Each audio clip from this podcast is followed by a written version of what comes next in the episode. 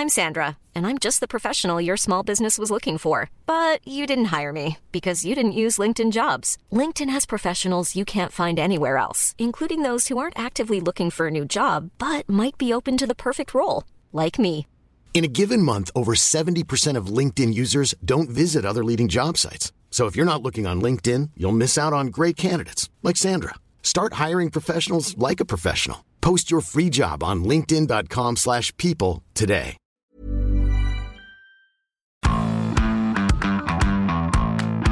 Bonjour à tous et bienvenue dans Zone Mixte, le podcast du service des sports de 20 minutes. Moi c'est Nicolas et je suis avec William cette semaine. Salut William. Salut Nico, salut tout le monde. Cette semaine, William, on parle de Jean-Michel Aulas. Euh, Jean-Michel Aulas, dirigeant historique, bien sûr, hein, qui a bâti l'OL de ses mains à la sueur de son front. On présente plus le bonhomme. On ne présente plus. Mais euh, qui semble euh, un peu sur le déclin aujourd'hui, enfin en tout cas qui traverse une période euh, très compliquée à la tête de l'OL. Et dernier rebondissement en date, William, sa suspension par la commission de discipline de la LFP. 10 matchs, ça fait beaucoup. 5 fermes, ça fait beaucoup aussi. Pour ces mots envers euh, Rudy Buquet lors euh, du fameux OL qu'on ne présente plus non plus. Interrompu après le, le projectile lancé sur Payet. On rappelle quand même, selon le rapport de l'arbitre, que Jean-Michel Aulas a fait pression sur Buquet quand il décide de ne pas faire reprendre le match en lui faisant comprendre que par ses fonctions à la FFF, l'affaire n'allait pas en rester là. Sous-entendu, moi je suis au COMEX, tu sais pas à qui t'as affaire. Attention petit bonhomme. Et donc la commission a dit, euh, Ah. il y a eu pression. Voilà, comportement qui a été jugé intimidant et menaçant selon la commission de discipline, qui a donc décidé de le priver de toute fonction officielle Ouais. euh, sur euh, cette durée-là. Il n'aura pas le droit euh, d'aller dans le vestiaire, hein, notamment des arbitres pendant un mois. Ça, va être difficile. Ça va lui faire bizarre, ça va lui faire drôle. Ça va lui faire bizarre. Non mais on rigole, on rigole, mais c'est une sanction bah, qui ternit quand même un peu son image et surtout qui vient couronner euh, une passe très compliquée. hein. Pour lui, euh, bah, le sportif, ça va pas. L'OL est 13e. euh, voilà, Peter Boss, on se demande combien de temps ça va tenir à ce rythme-là, parce que malgré un effectif qui quand même, euh, l'OL, ça doit jouer le top 3, le top 5 euh, cette saison en Ligue 1, quoi, euh, clairement, et ça va pas.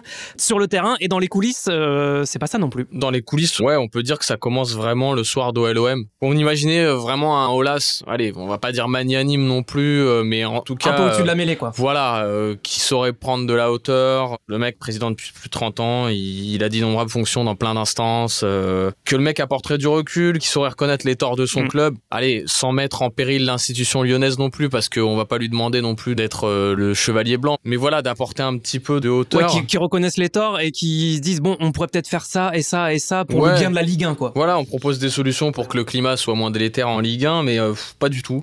Euh, à chaque fois, il vient au micro, euh, il fait que défendre son club, il charge les Marseillais, euh, il dit que Payet a pas eu si mal que ça. euh, Et après, bon, sur Twitter, qu'on peut imaginer un sixième remplacement au cas où ça arrive. Enfin bref, plein de trucs invraisemblables. Il fait exactement ce pourquoi il était tombé sur Jean-Pierre River, qui avait fait la même chose ça. au Parce moment que de Nice Au OM. mois d'août, River, il défend son club et Voilà. tout le monde dit Olas le premier. Ah, c'était peut-être pas le moment, c'est malvenu. Et lui, ça lui arrive. Qu'est-ce qu'il fait? Boum. Exactement la même chose. Donc tout le monde, que ce soit chez les dirigeants et chez les supporters, tout le monde a été déçu.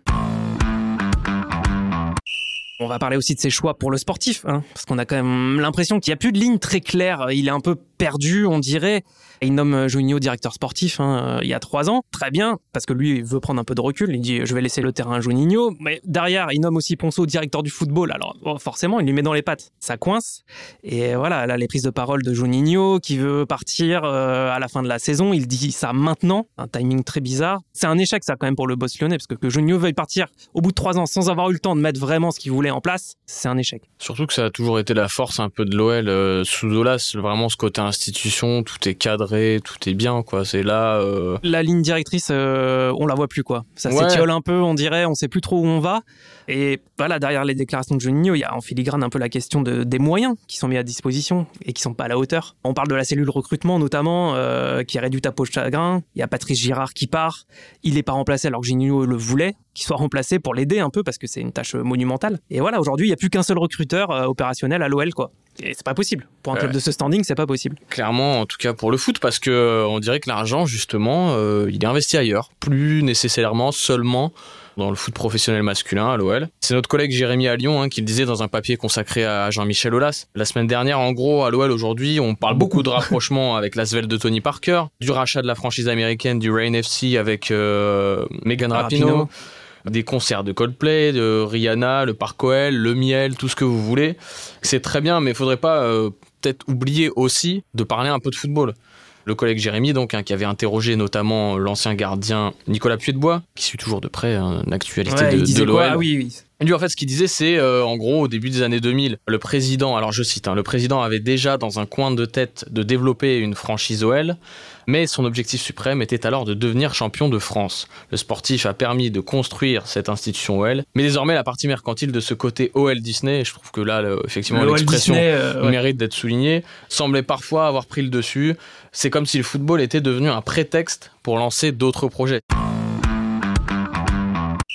C'est vrai que là, c'est vraiment l'impression qui prédomine. Ouais, c'est ce que pense euh, bah, la grande majorité des supporters, hein, de ce qu'on voit, de ce qu'on lit. Et dans cet article de Jérémy, toujours, euh, il y a le dénommé Anthony qui est abonné de longue date et qu'on sent légèrement désabusé. Ouais, il dit euh, bon, on risque de végéter un petit moment en Ligue 1, là, on devient un club lambda en gros, mais la direction se gargarise de construire une arena pour l'Asvel. Tout va bien hein, pendant ce temps-là. euh, un- Une boîte à punchline, Anthony. hein. On, Ouais, ouais. on- on le remercie pour cette belle phrase. Très très bon. Donc euh, voilà, passe compliqué en ce moment pour JMA.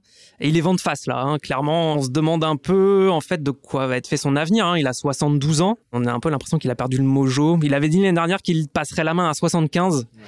Certains espèrent un peu plus tôt, d'autres que non, qu'il ira jusqu'au bout, euh, enfin tant que sa santé le- lui permettra en tout cas. On verra. Après, ce qu'on peut dire quand même, c'est que c'est pas la première fois qu'il est bousculé. Hein. Euh, JMA, Non, mais il en a vu d'autres. Est-ce que c'est pas le moment où il commence à être, euh, sans manquer de respect, employer le terme dépassé, mais je pense à José Mourinho au niveau des entraîneurs, tu vois, ce genre de personnages qui ont été grands euh, par le passé et qui bah, sont en train petit à petit de décorner leur légende et de, de bouffer tout le capital euh, qu'ils avaient de côté euh, grâce à leur succès précédent. J'ai l'impression qu'on est vraiment Voilà, sur il y ce a un type peu de ce creux générationnel, enfin, Ouais. 70 ans, c'est-à-dire qu'il y a une génération d'écart avec ceux qui sont aujourd'hui directeurs sportifs et encore plus avec les joueurs. Peut-être que pour être sur la même longueur d'onde, c'est compliqué. C'est plus le même football. Bon, on verra euh, dans les semaines à venir ce que nous réserve euh, l'actu de l'OL et de Jean-Michel Aulas.